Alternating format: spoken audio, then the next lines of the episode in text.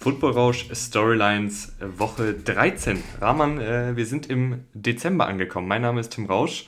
Ihr hört Footballrausch. An meiner Seite ist wie immer Rahman Ruppel, den ich jetzt gerade schon angesprochen habe. Ähm, hallo Rahman. Hallo Tim, grüße dich. Ja, Rahman, äh, der Dezember ist ja sozusagen die, die Two-Minute-Offense. Äh, egal wie es vorher lief, äh, jetzt kann man auf den letzten Drücker nochmal das Segel rumreißen im Kalenderjahr. Und ähm, das ist dann auch so die, die Zeit, wo man mal kurz so ein bisschen zurückblickt. Und ich habe letzte Woche hier groß verkündet, dass ich auf Twitter ein bisschen aussortiert habe. Ähm, und dass es sein kann, dass ich vielleicht den einen oder anderen oder die oder ein oder andere erwischt habe, ähm, wo ich mich vielleicht verklickt habe oder wo es einfach zu schnell ging oder die Person interagiert eigentlich viel mit uns. Und da hat es den Daniel erwischt. Und an der Stelle auch nochmal, Daniel, es tut mir wirklich leid. Ähm, Daniel hat uns nämlich geschrieben, ey Leute, ich, ich kommentiere hier ständig und like und dann bin ich ihm einfach entfolgt und dann auch noch an seinem Geburtstag. Also schlimmer ging es da gar nicht ähm, in der Woche für mich. Also hier nochmal im Podcast äh, die kleine Entschuldigung. Äh, wir folgen jetzt wieder und wir interagieren uns. Und ich freue mich auch, dass, dass irgendwie die Interaktion auf Twitter, die, die geht jetzt irgendwie, zumindest habe ich das Gefühl, besser, dass ich da irgendwie mehr sehe von, von euch da draußen ähm, und da auch mehr drauf eingehen kann. Und ja, jeder hat mal einen schlechten ein, Tag, ne? Ist ja auch ein komisches Medium irgendwie, weil man, man tweetet da so oft einfach ins, ins Nix und, und weiß einfach nicht, ob die Leute das jetzt gut finden oder schlecht finden, wahrnehmen, nicht wahrnehmen. Ähm, ich finde, ich find, es ist ein interessantes Medium. Ich muss aber auch dazu sagen, ich bin seit äh, halb drei heute Nacht wach. Deswegen bin ich auch ziemlich äh, durch den Wind. Ja, aber das hat nichts damit zu tun, dass du jemand folgt bist. Von daher. ja, nur so generell schon mal für die Folge heute. Ja, ähm, wir haben beide das Spiel gesehen, das, das Night Game. Und das ist auch die erste Storyline. Ähm, Bucks Saints war das Monday Night Football Game. Und meine Storyline ähm, waren die Bucks und Brady, Tom Brady. Ähm, ich habe dir das, glaube ich, so um halb fünf geschrieben. Äh, da stand es 3 zu 13, da stand es 3 zu 16. Und ich war eigentlich auch um fünf noch sehr optimistisch, dass das äh, eine sehr gute Storyline ist weil die Bugs einfach schlecht aussehen, sehr schlecht aussehen. Und dann kam Tom Brady und, und hat in zwei Drives das Ding gedreht und die äh, Saints haben wilde Coaching-Decisions gehabt. Und äh, Mark Ingram hat sich entschieden, ähm, bei, bei 2001, beziehungsweise bei 2005, nee, was war es? 2005 war es so, der ist halt kurz vor dem First Down Marker ins Ausgelaufen, statt er hätte es geschafft, aber er war auch verletzt. Also das sind auch komische Coaching Decisions, warum man Mark Ingram so oft einsetzt und nicht eben Alvin Kamara, der ja Receiving Back ist, wie wir alle wissen. Äh, und so kam es halt eben so, dass, dass es jetzt, ähm, dass die Brady, dass Brady und die Bucks das Ding noch gedreht haben. Ich bleibe trotzdem bei der Storyline, ähm, weil ich mir das ganze Spiel angeguckt habe und das war wirklich ein Riesenkrampf. Ähm, und die Bucks sind ja eigentlich schon seit Wochen so ein Riesenkrampf, wenn wir ehrlich sind. Also, ich meine, ich, ich mache mir gerade den Schedule auf. Gehen wir, mal, gehen wir mal einfach durch die Partien, die die Bucks in den letzten Wochen so bestritten haben. Ähm, du, hast jetzt, du hast jetzt eben gewonnen mit, mit sehr, sehr, sehr, sehr viel Bauchschmerzen. Ähm, davor hast du gegen die Browns verloren, nachdem du eigentlich lang geführt hattest, aber auch da ging nicht viel. Also offensiv ist es vor allem ein Krampf. Ja, gegen die Seahawks in München vor der Bye Week, das war auch nicht so dolle. Also das war ein super Event für jeden, der da war, aber das Spiel, was die Bucks da gezeigt haben, ähm, war, war sogar, würde ich sogar noch sagen, wenn ich das jetzt mit, mit gestern vergleiche, sogar noch okay. Aber die Seahawks sind jetzt auch keine super Defense. Gegen die Rams hast du ungefähr das gleiche gemacht, was du gestern gemacht hast. Du lagst lange hinten, hast überhaupt nicht gescored und hast dann zwei Brady Drives bekommen, so aus dem Nichts. Äh, und davor hast du dreimal verloren. Unter anderem gegen die Panthers, Steelers. Also die Bucks, die rumpeln sich durch die Saison. Ähm, stehen äh, jetzt, glaube ich, bei 6 und 6 und führen ja nach wie vor die Division an. Das heißt, es ist sehr wahrscheinlich, dass sie in die Playoffs kommen, äh, weil die Division auch einfach schlecht ist. Und das wäre jetzt ein wichtiges Spiel, wäre ein wichtiges Spiel für die Saints gewesen, haben sie jetzt verloren. Äh, aber meine Story grundsätzlich wäre gewesen, geht es mit Brady auch dahin? Weil ja, wir haben dieses Thema wahrscheinlich so alle zwei Jahre ähm, und werden meistens dann widerlegt, dass es halt nicht so ist. Aber ich habe mir, wie gesagt, das Spiel angeschaut und da waren sehr, sehr viele Wackler drin. Auch einfach von Brady per se. Mal unabhängig davon, dass das Playcalling ähm, und der Gameplan der, der ähm, Bugs echt schlecht ist. Also das, da muss man schon auch, das ist schon, das geht schon weiter als nur jetzt, nur jetzt die Offense und nur jetzt Einzelspieler zu nennen. Das ist schon das ganze System. Ähm, aber auch bei Brady waren sehr viele Wackler bei tiefen Pässen. Letzte Woche hat er Mike Evans nicht erwischt äh, in der Overtime gegen die Browns. Das Spiel verlierst du dann. Jetzt hat er wieder Mike Evans zweimal nicht erwischt. Julio Jones hat er nicht erwischt. Alles bei Deep Balls. Ähm, seine Quote bei Deep Balls ist auch sehr, sehr schlecht. Also nur so knapp über 30% angebrachte Welle. Äh, und ja, da, da habe ich so ein bisschen das Gefühl gehabt, als ich gesehen habe, so, er lässt nach. Mhm. Ähm, ich glaube, das ist irgendwie so ein, so ein Mix aus ganz vielen Sachen. Also die Buccaneers haben natürlich auch äh, Verletzungspech über die Saison. Das, das gehört auch dazu in die Storyline, finde ich, dass auf Right Receiver immer mal wieder Verletzungen waren. Ich glaube, es waren so ziemlich alle Receiver durch die Bank weg, haben schon Spiele verpasst, beziehungsweise waren mal angeschlagen. Ähm, Brady selber mit 45 äh, gebe ich dir auch recht, verliert er was so ein bisschen dieses Timing angeht und vielleicht auch die Armstärke, obwohl er die, die Bälle ja wirklich noch tief wirft, aber es geht ja dann nicht immer nur darum, äh, wie tief wirfst du, sondern, sondern wie fest du zum Beispiel auch in, in kleinere Fenster. Ähm, und die Offensive Line ist ja auch echt mittlerweile äh, sehr dezimiert.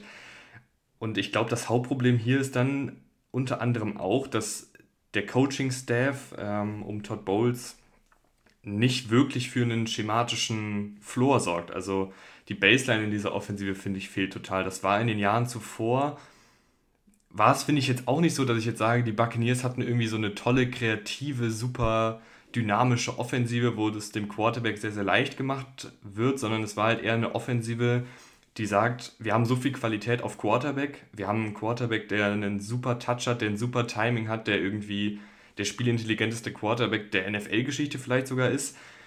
Und wir haben mit Mike Evans, Chris Godwin und äh, Gronkowski, als er noch da war, irgendwie Passempfänger, die eine tolle Chemie. Antonio mit, Brown auch, ne? Ja, Antonio Brown eben, die alle eine tolle Chemie mit Brady haben, die alle auch ähm, gut funktionieren in dieser Offensive, die alle fit sind. Und wir gewinnen einfach sozusagen über unsere Qualität. Wir müssen jetzt gar nicht groß ähm, viel mit Motion arbeiten oder jetzt irgendwie geschemte Yards rausholen, sondern wir sagen einfach, wir, wir stellen uns auf und Mike Evans geht tief und äh, Chris Godwin läuft irgendwie eine Innenroute und Brady liest dann halt das, den Spielzug und zur Not wirft er auf Gronkowski, wenn beide gedeckt sind. Ist jetzt sehr einfach gesagt und ich weiß, dass es so einfach jetzt auch nicht ist, aber dieses Grundkonzept, dass die Buccaneers jetzt eher über die individuelle Qualität kommen, als jetzt über den schematischen Aufbau der Offensive, äh, ist, glaube ich, jetzt nichts Neues. Und wenn dann eben, jetzt schlage ich den Bogen zurück zu, zu dem gestrigen Spiel oder generell zu der Buccaneers-Saison, wenn dann eben an ein paar äh, Eckpfeilern gesägt wird oder ein paar Eckpfeiler nicht mehr so stabil sind, dann stürzt halt dieses komplette Konstrukt ein, um hier mal eine tolle Metapher zu bemühen. Und das sehen wir halt irgendwie äh, aktuell. Und äh, ich weiß deswegen auch nicht so ganz, ob sich das noch wirklich rumbiegen lässt jetzt für den Rest der Saison, ehrlich gesagt. Nee, ich glaube, ich glaube nicht. Und deswegen bin ich auch dann bei der Storyline geblieben. Auch wenn sie das Spiel gewonnen haben ähm, und auch wenn sie in die Playoffs einziehen werden. Es gibt immer dieses eine Team, das, das in die Playoffs kommt, das halt davon profitiert, dass die Division so schlecht ist, die eigene Division. Und äh, das werden dieses Jahr sehr wahrscheinlich die Bucks sein. Aber es ist, wie ich schon angerissen habe und wie du auch schon gesagt hast, natürlich nicht nur Brady, beziehungsweise ist Brady noch das kleinste Problem, was du hast.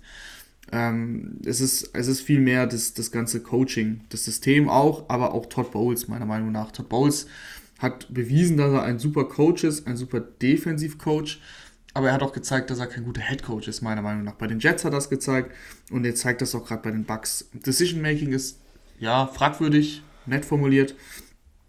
Ähm, wann er puntet, bei welchen Situationen er puntet, äh, Time Management, alles fragwürdig. Er, er, behandelt Brady teilweise wie einen unerfahrenen Starter. Er sagt nach der Niederlage gegen die, gegen die Browns letzte Woche, ähm, ich habe ihn nicht mehr werfen lassen, ähm, kurz, vor der, kurz vorm Ende und wollte die Overtime, weil ich Angst hatte, dass er eine Interception wirft. Brady hat gestern seine dritte Interception überhaupt geworfen in der Saison. Brady hat auch jetzt gestern übrigens äh, den 44. Comeback-Sieg im vierten Viertel oder der Overtime erzielt. Das ist der höchste Wert den es jemals in der NFL gab. Also kein Quarterback hatte mehr Comeback-Siege. Wie oft Brady auch, also da habe ich jetzt keine, kein, kein Stat, keine Quote, aber aus dem Gefühl heraus eben so zurückkommt, ohne dass er eben völlig explodiert und explodiert im negativen Sinne oder implodiert, wie man so schön sagt, und den Ball wegwirft. Also Brady äh, hat sicherlich auch mal ein Comeback nicht geschafft, aber nie so, dass du sagst, okay, er hat den Ball da weggeworfen, war fahrlässig, hat den Ball zu lange gehalten, dann kam Sex und, und, und, und Strip-Sex zustande, überhaupt nicht. Also wenn ich jemandem vertrauen kann mit 14 Punkten hinten äh, noch 5 Minuten, dann ist es Brady, der mir den Ball nicht wegwirft, der mir zumindest die Offense äh, trägt in einem Quick Game. Äh, und dann so eine Aussage zu bringen, äh, ja, wie gesagt, fragwürdig. Äh, gestern waren da auch viele Entscheidungen wild, ähm, unter anderem eben von der 40-Yard-Linie zu panten. Wenn du, wenn du mit zwei Scores zurückliegst und nicht mehr viel Zeit ist, ähm, einmal, also ich sag mal so, das sieht am Ende dann gut aus, äh, weil, weil sie gewonnen haben. Ähm, da, sie hatten nämlich noch einen Punt mit, ich glaube, sechs Minuten im vierten Viertel und zwei Scores zurück äh, bei 4 und 10. Das war natürlich komplett in der eigenen Hälfte und 10 Yards to go, also war schon eine kritische Entscheidung. Er hat dann gepantet, aber Brady ist davor auch auf dem Feld geblieben, hat, hat weggewunken, hat gesagt, nee, nee, ich gehe nicht raus. Und das war ganz komisch, wenn ihr es gesehen habt. Also dann so nach 30 Sekunden gefühlt ist er dann doch rausmarschiert. Ähm, die Zeit war auch angehalten, also Timeout war auch, es war kein Timeout, aber es war ein Spieler verletzt oder so. Deswegen hatten sie ein bisschen mehr Zeit zu, zu überlegen. Aber irgendwie wirkte das auch nicht so stimmig und dann wurde er darauf angesprochen im Postgame-Interview und da hat natürlich Brady, also Brady wurde angesprochen. Und da hat er natürlich so den Coach gelobt und gesagt, ja, all the credits an Bowles, so ähm, hat er gut gemacht. Sieht natürlich gut aus, wenn ein, wenn ein 45-jähriger Quarterback ähm, zwei Scores, und zwar zwei Touchdowns innerhalb der letzten vier Minuten aufholt. Ähm, davon kann man aber an sich ja, sollte man zumindest nicht ausgehen. Ähm, wenn das nicht gut geht, dann, dann heißt es, also dann, dann äh, sieht das auch alles ganz anders aus. Äh, von daher ist er da sogar noch gut davon gekommen.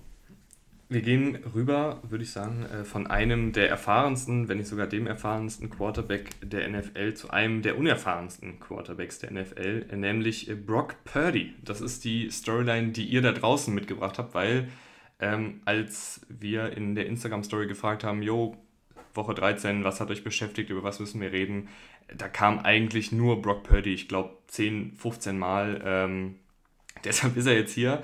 Und ähm, Mr. Relevant ist es jetzt ja mittlerweile. Also der letzte Pick im NFL-Draft dieses Jahr äh, ist ja immer Mr. Irrelevant, weil er halt irrelevant ist. Ähm, aber jetzt ist er äußerst relevant, weil die San Francisco 49ers sind mitten im Playoff-Rennen, haben jetzt mit Brock Purdy als Quarterback, der für den verletzten Jimmy Garoppolo reingekommen ist, 33 zu 17 gewonnen gegen die Miami Dolphins.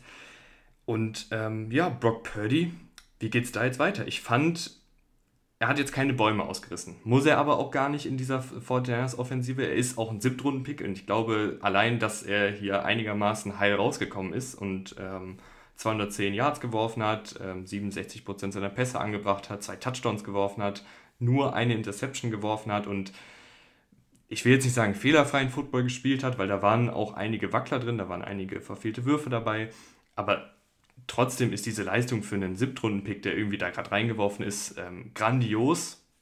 Im großen Kontext der NFL war es jetzt aber keine Top-Leistung. Und die Frage ist jetzt ja so ein bisschen, Rahman, ähm, wie es mit Brock Purdy weiter? Ich kann noch kurz ein, zwei Sätze zu ihm generell sagen, für die Leute, die ihn jetzt gar nicht auf dem Schirm hatten. Ähm, ist ein Quarterback, der am College ja, ganz, ganz gut war. Aber jetzt auch da schon kein, keines der Top-Prospects, logischerweise. Ist ja auch bis in die siebte Runde gefallen. Ähm, Quarterback mit durchschnittlichem, wenn nicht sogar eher unterdurchschnittlichem Arm. Ähm, ganz gut, was das Lesen von Defensiven angeht. Ähm, ganz gutes Pocket-Verhalten. Das hat man auch in dem Spiel jetzt gegen die Dolphins gesehen. Da ist er ein, zwei Mal, hat er sich wirklich gut in der Pocket bewegt, hat auch einen sehr, sehr guten Ball unter Druck angebracht. Das ist gar nicht so einfach. Ähm, und ja, im Groben und Ganzen halt so dieser typische Pocket Passer, der auch ein bisschen Mobilität mitbringt, aber der einfach keinen dollen Arm hat. Ähm, hier und da leider auch ein bisschen Streuung in seinen Würfen drin hatte, am College zumindest. Ähm, es ist halt ein typischer Backup-Quarterback, der jetzt reingeworfen wird. Und, und die Frage ist ja, was machen die 49ers jetzt mit dieser Saison mit Brock Purdy auf Quarterback, Rahman? Ja, sehr spannend. Sehr spannend. Das ist natürlich extrem bitter für die, für die 49ers. ähm, jetzt beim dritten Quarterback angelangt zu sein. Trey Lance hat man schon fast vergessen, äh, habe ich das Gefühl. Ähm, aber er hat sich verletzt, dann jetzt hat sich Jimmy G für die Season verletzt und jetzt bist du bei Purdy. Ähm, sehr schwierig. Du hast natürlich gewisse Möglichkeiten auf dem Markt. Ich meine, Baker Mayfield ist jetzt das, das heiße Eisen, was auf dem Markt ist. Äh, ob so heiß ist, weiß ich nicht, aber zumindest ist es, ähm, ist es ein Gerücht. Äh, und, und viele gehen davon aus, dass er geclaimed werden wird. Ich glaube, das wird heute dann irgendwann feststehen oder oder morgen, ähm, spätestens morgen. Und dann wissen wir weiter, ob die 49ers vielleicht da zugeschlagen haben. Ansonsten musst du, also ich finde, du kannst mit Purdy spielen. Ähm, das, was er gezeigt hat, das ist für mich gut genug bei den 49ers in diesem Scheme, das, was dir halt sehr, sehr leicht gemacht wird, ähm, dass du mit dieser Defense, die du hast, mit diesen ganzen Umständen erfolgreich sein kannst. Aber da gehört natürlich auch viel Glück dazu. Also das war jetzt äh, schon mal schön, dass es ein Heimspiel war. Die Fans sind da deutlich freundlicher. Du musst, da, du musst dich da nicht mit anderen Umständen beschäftigen, sondern nur mit deinem Spiel. Ähm, das hat er, wie du schon gesagt hast, solide gemacht. Er hatte auch ein, zwei wirklich gute Plays bei Third Down. Wichtige Plays, auch kurz vor der Halbzeit, einen dritten und zehn reingepfeffert, so ich glaube Divo. Ähm, und das war im Endeffekt ein Touchdown auf McCaffrey. Also das hat er schon gut gemacht es gibt halt nicht so viele Möglichkeiten für die 49ers. Also die Trade Deadline äh, ist abgelaufen, das heißt, da kannst du nichts machen. Du kannst dich nur auf dem freien Markt bewegen. Und ist jetzt Baker Mayfield so die richtige Wahl? Ich würde sagen, nein, ähm, weil Brock Purdy durch die ganze Saison gegangen ist. Er kennt das Playbook, klar ist ein Rookie, ähm, aber er hat halt auch wenig Druck. Und, und Mayfield, ich glaube, also man, man könnte natürlich die Offense so designen, oder was heißt so designen, sie ist ja schon so, so, so designt. Ähm, das ist, äh, ist heute seit, seit halb drei wach. ich bin erst eben aufgestanden, von daher, das ist, äh, weiß nicht, was besser ist. Du bist fitter eigentlich. Naja, ähm, so oder so. Sie ist ja, sie ist ja schon sehr Quarterback-freundlich äh, designt. Von daher kann man natürlich argumentieren, ja, mit, mit Mayfield kommt da dann jemand rein, der natürlich erfahrener ist, der natürlich mehr Talent hat, was ja, was ja außer Frage steht. Aber ich weiß auch nicht, was, was passiert, wenn Mayfield dann ein, zwei Spiele schlecht spielt. Dann ist der Lockerroom, glaube ich, auch ein bisschen angepisst. Und dann, äh, wenn du dann wieder Purdy zurückholen musst, schwierig. Ich glaube, du bringst dich da nur in eine schwierige Situation. Und die 49ers haben so wie jetzt äh, wenig zu verlieren. Äh, keiner wird ihnen einen Vorwurf machen, wenn sie in den Playoffs scheitern, weil da werden sie schon reinziehen mit, mit 8-4 aktuell haben zwei Quarterbacks verloren und trotzdem glaube ich, dass deine Defense einfach so dominant ist und das hast du jetzt nochmal ganz, ganz klar gegen Tua gezeigt, der ein wirklich schlechtes Spiel hatte, dass du in dieser NFC gegen jeden, auch gegen die Eagles, ein Spiel gewinnen kannst. Ja, ich glaube, ich habe da noch gar nicht in die Richtung drüber nachgedacht, was du gerade gesagt hast, dass ähm, man sozusagen mit Purdy weniger zu verlieren hat, weil natürlich, wir kennen auch die Medien, ähm, sind ja selber Teil der Medien, wenn Mayfield geholt wird und dann irgendwie floppt, dann wird natürlich direkt die Kritik laut, ja, was wäre denn passiert, wenn wir nicht Purdy oder wenn wir weiter auf Purdy gesetzt hätten? Und dann hast du dieses Narrativ ständig an dir kleben. Ähm, deswegen glaube ich auch, dass vielleicht mit, mit Mayfield könnte irgendwo das Potenzial dieses Teams höher sein, aber auch das ist natürlich unter der Prämisse, dass Mayfield auch deutlich besser spielt als zuletzt jetzt bei den Panthers, weil das war wirklich nicht gut. Das war alles andere als gut. Auch im, im Quervergleich zu den anderen Panthers Quarterbacks war das keine gute Leistung.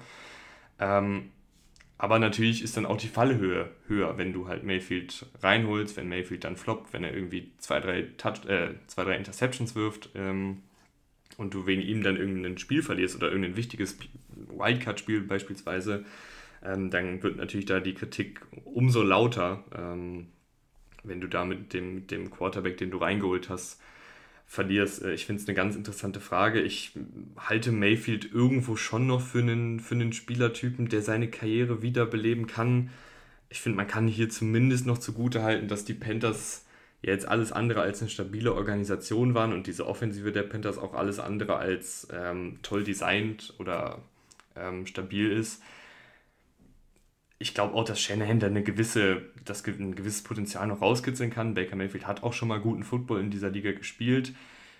Aber wir sind jetzt auch irgendwie im Dezember mitten in der Saison. Ähm, keine Ahnung, ob das dann äh, wirklich so ein krasses Upgrade ist, dass es dir das wert ist, das auszuprobieren. Und man muss ja auch dazu sagen, äh, die 49ers sind irgendwie an Stelle 25 oder 26, wenn es um die ähm, Waiver-Wire-Claims geht. Das heißt, ähm, erstmal müssen 25 andere Teams sagen, nee, wir wollen Baker Mayfield nicht, dass er überhaupt ähm, bei den 49ers landet. Das kann natürlich auch sein, ich glaube es jetzt nicht, aber beispielsweise die Texans sagen, wir finden Mayfield ganz interessant, dann wird er gar nicht zu den 49ers fallen. Das ist ja dann wie im NFL-Draft, dass dann eben die Texans eine höhere Priorität jetzt haben und sozusagen an 1 ihren Claim machen können. Und wenn die sagen, der geht zu uns, dann, dann wird der gar nicht ähm, zu den 49ers fallen. Und die 49ers selber, äh, Kyle Shannon hat jetzt gesagt auf einer Pressekonferenz, ähm, dass er Baker Mayfield, typischer Coach-Talk, schon immer ein Fan von ihm war aber aktuell äh, es ihn überraschen würde, wenn Baker Mayfield bei den 49ers unterzeichnet. Und ich glaube, das ist ja schon ein kleiner Hinweis darauf. Also dann, es wäre irgendwie komisch, so eine Aussage zu treffen, wenn die hinter den Kulissen schon eigentlich darüber viel geredet haben und auch das durchaus eine Option ist, oder? Ja, absolut, absolut. Ich habe auch gerade den Tweet von Adam Schefter gesehen, der auch sagt, dass es unlikely ist, eben auch wegen der Aussagen, aber manchmal sind solche Aussagen ja auch, werden solche Aussagen getätigt und die heißen nicht viel, aber wenn so ein Chef da dann nochmal sagt, ja, ja, das ist unlikely, dann denke ich auch nicht, dass es passieren wird und von daher wirst du dann sehr wahrscheinlich dann eben mit Brock Purdy durch die Saison gehen. Wie ähm, kannst du jetzt deine Offense aufziehen? Ich habe mir auch ein paar Gedanken gemacht. Und ich finde, das Offensichtlichste und Einfachste ist natürlich zu sagen, okay, du musst, äh, du musst noch äh, kreativer in deinem Laufspiel sein, was ja sowieso schon kreativ ist.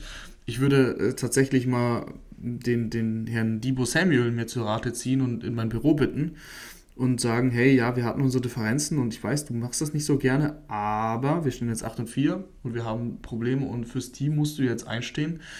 Und ich brauche dich halt wieder als Wild Running Whiteback oder wie man das nennt. also wieder wirklich so seine 6, 7 Carries pro Spiel und, und halt komplett einbinden, weil der Mann mit dem Ball in der Hand ist halt sehr gefährlich. Äh, ist diese Saison eben, kriegt da vielleicht im Schnitt zwei Carries. Mehr würde ich jetzt nicht sagen, aus dem Bauch heraus.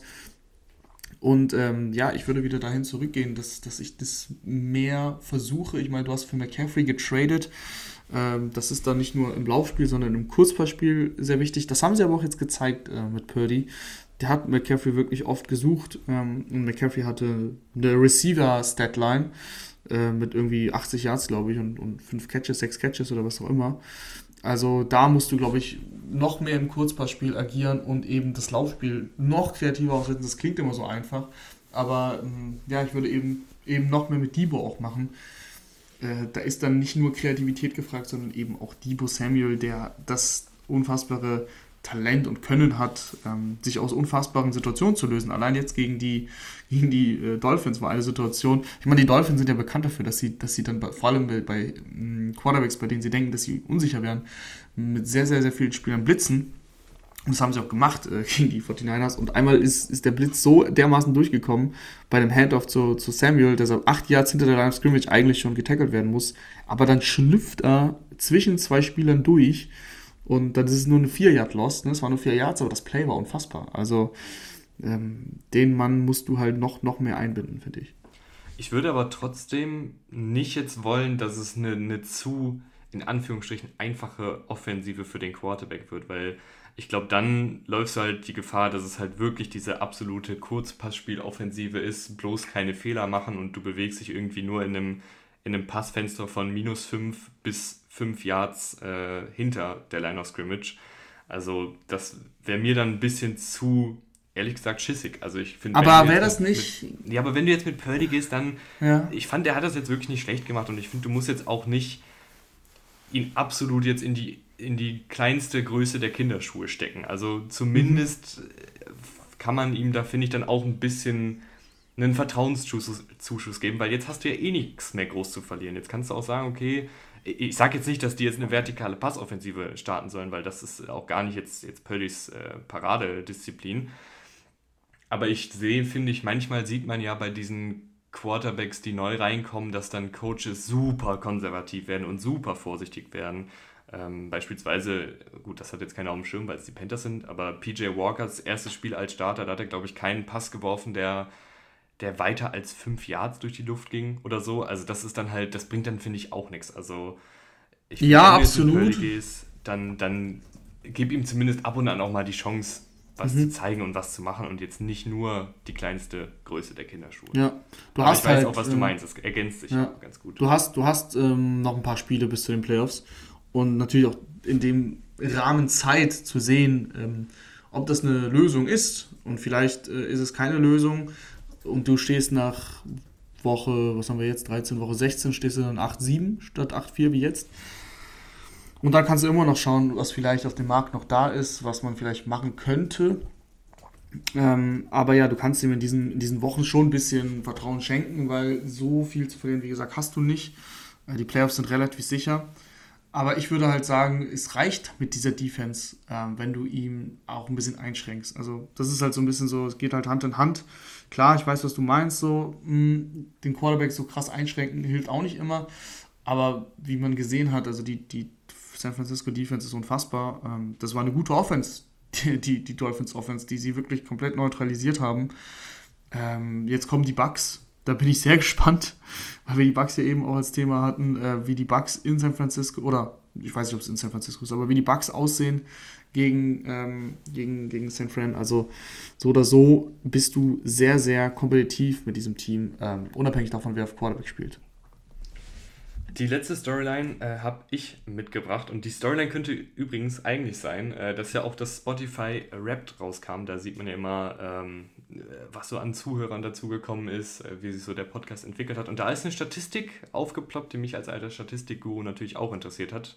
Und zwar äh, folgt uns nur jeder dritte Hörer da draußen. Und ähm, ich finde, auf Spotify ist es ja ziemlich einfach. Ne? One click is all it takes. Kurz bei uns äh, unter dem Logo auf Folgen drücken, ähm, dann unterstützt ihr uns. Dann ähm, seht ihr auch immer, wenn eine neue Folge rauskommt, weil Rahman und ich glänzen ja diese Saison nicht gerade mit äh, einer genauen Upload-Zeit. Da würdet ihr einfach nichts verpassen. Also, ähm, wenn ihr da uns den Gefallen tun könntet, äh, wäre super. Wer Bock hat, kann gerne auch noch eine Bewertung da lassen. Ähm, pusht einfach den Algorithmus, äh, freut uns auch, wenn man da sieht, okay, da, da sind noch ein paar neue Follower dazugekommen, da sind irgendwie noch ein paar Bewertungen dazugekommen. Ähm, nur der kurze Hinweis. Aber keine Sorge, äh, das ist nicht die ganze Storyline. Meine Storyline sind tatsächlich äh, die Detroit Lions. Über die wurde in diesem Podcast nur mal kurz gesprochen bei den Thanksgiving-Spielen. Da warst du aber nicht dabei, Rahman. Ähm, weil die Detroit Lions jetzt 40 zu 14 äh, gegen die Jacksonville Jaguars gewonnen haben und die Offensive, die sieht über weite Strecken der Saison ganz gut aus. Jared Goff 19 Touchdowns, 7 Interceptions. Ich glaube, man muss hier auch sagen, dass die Total Stats, äh, er hat auch, was hat er denn hier, ähm, 3000 Passing Yards, es sieht alles ganz gut aus. Wenn man die Lions spielen sieht und gerade wenn es gegen gute Gegner geht, dann äh, sieht man auch, dass Jared Goff jetzt vielleicht nicht die Langzeitlösung ist, aber gegen ein Team wie die Jaguars und mit der Lions Offensive, also mit den ganzen Playmakern, Amon Russell Brown, äh, Jamal Williams auf Running Back, die Andrew Swift auf Running Back, äh, jetzt sind noch DJ Chark und Jameson Williams von der Verletzung zurückgekehrt, die Offensive Line ist, ist top und auch jetzt wieder in sehr guter Besetzung, ähm, dann klickt diese Offensive schon echt gut und Gerade das Laufspiel sieht sehr, sehr gut designt aus. Ähm, da gibt's, die haben ein unfassbar variables Laufspiel, was die Konzepte angeht, äh, die alle ineinander greifen. Auch dann, also darauf aufbauend, das Play-Action-Passspiel funktioniert auch super. Und Jared Goff sieht dann, wenn er keinen Druck hat und wenn seine Receiver irgendwie auch offen sind und wenn äh, er dann sozusagen einfach nur noch den, den Passgeber geben muss, dann sieht das schon echt gut aus bei den Lions, muss ich sagen. Absolut. Ähm, gerade zu Hause sind sie, ich will nicht sagen eine Macht, das ist ein bisschen viel, aber sie sind da echt stark, ähm, deutlich stärker auch als auswärts. Ähm, aber auch da haben, haben die, haben die äh, Lions jetzt gezeigt in diesem Winning Streak, ich meine, da war jetzt Niederlage gegen die Bills dabei, aber sie sind 4-1 aus den letzten fünf Spielen, dass sie auch da ähm, im Kalten draußen gewinnen können. Äh, Jared Goff war immer so ein bisschen dieses Narrativ, wenn es kalt wird und, und er irgendwie outside irgendwo spielen muss, dann ist er nicht so gut, aber gegen die Bears und gegen die Giants ähm, jeweils 31 Punkte aufgelegt. Äh, haben, sie, haben sie gewonnen. Zu Hause, wie gesagt, sind sie, sind sie eh immer sehr konstant. Und die Defense, die ist schon immer noch sehr löchrig und lässt viel zu, aber die macht sich, finde ich. Also ähm, gerade auch Okuda, der jetzt äh, letztens nochmal ausgefallen ist, ich weiß gar nicht, ob er jetzt äh, wieder dabei war, aber hat an sich äh, eine, eine, gute Saison, nachdem es erst sehr schwierig war. Ähm, die Defense war gerade am Anfang der Saison sehr, sehr löchrig. Ich finde, das, das geht jetzt wieder. Ähm, auch gegen die Bills. Ich meine, gegen die Bills, die eine sehr gute Offense haben, haben sie das teilweise gut gemacht. Und auch die Jaguars nur bei 14 Punkten gehalten. Ähm, Trevor Lawrence war zwar kurz raus, aber kam dann wieder zurück. Das sah, sah zwischenzeitlich nicht gut aus. Aber hat eigentlich das ganze Spiel gemacht. Ähm, und, und ja, da haben sie, haben sie wirklich gut dagegen gehalten. Und die Lions sind an sich ja nicht wirklich weit entfernt, ein, ein richtig gutes Team zu sein. Sie stehen jetzt 5 und 7. Das ist, wird jetzt dieses Jahr nicht weit gehen. Aber Jared Goff, finde ich, ähm, hat sich echt gemacht und ist für meiner Meinung nach, hat er sich jetzt wirklich qualifiziert, ähm, dass er, dass er, selbst wenn es dann irgendwann bei den Lions endet, nächstes Jahr oder übernächstes Jahr, dass er halt äh, ein super Bridge Quarterback ist, dass er, dass er da schon starten kann in der Liga. Ähm, und im, im schlimmsten Fall für ihn ein überragender Backup ist. Also das muss man schon sagen. Und für mich ist er, wie gesagt, trotzdem noch ein Starter. Ein, kein guter Starter, aber ich finde auch, dass er gegen Druck sich gemacht hat in den letzten Wochen. Ähm, das sah früher oder auch Anfang der Saison teilweise sehr wackelig aus. Ähm, aber auch da sehe ich schon Fortschritte. Ähm, und wenn die Lions früher oder später im nächsten oder übernächsten Draft, wann auch immer, ich meine, sie haben den Pick der Rams und die Rams werden nicht gut sein oder sind nicht gut. Das könnte ein Top 5 Pick sein. Es wird ein Top 10 Pick auf jeden Fall sein. Ähm, die Lions haben Kapital. Die Lions können mit ihrem eigenen First Round Pick dann entweder ganz, ganz weit nach oben traden oder, oder sie behalten halt den Top 10 Pick und, und nehmen da einen Quarterback. Ähm, und wenn, wenn das irgendwie sich eingroovt, dann hast du eine unfassbar gute Offense. Ähm, weil, wie du schon gesagt hast, die Offensive Line ist gut, deine Running Backs sind gut, deine Receiver sind gut. Amon Ross St. Brown ist ein, äh, ist Superstar. Also muss man wirklich sagen, er ist ein Superstar. Ähm, hat noch nicht den, den Status, weil er in Detroit spielt. Ja, und weil er noch jung ist und er ist in seinem zweiten Jahr, aber wenn man Amon Ross St. Brown beobachtet und wenn man sich seine Stats anguckt, das, was willst du mehr von einem Receiver in, in dem Status seiner Karriere als Viertrunden-Pick? Ähm, Russell Brown äh, ist, ist einfach unfassbar gut, ähm, kreiert immer Separation, ist tough, bringt alles, eigentlich alles mit, ist jetzt nicht der, der Outside-Receiver, der, der die 4, eine 4-3 läuft, aber es haben genug Receiver in der Liga ähm, es geschafft, eine Hall of Fame-Karriere hinzulegen, ohne dass sie diese Attribute hatten. Von daher, ich sage jetzt nicht, dass Amon Russell Brown eine Hall of Fame-Karriere hinlegen wird, aber ähm, du kannst in dieser Liga einer der Besten sein, ohne dass du der Schnellste bist. Äh, und von daher, du hast in der Offense alles. Die Defense, da musst du schon noch ein bisschen mehr machen, aber sie haben das Kapital an Draftpicks und so weiter.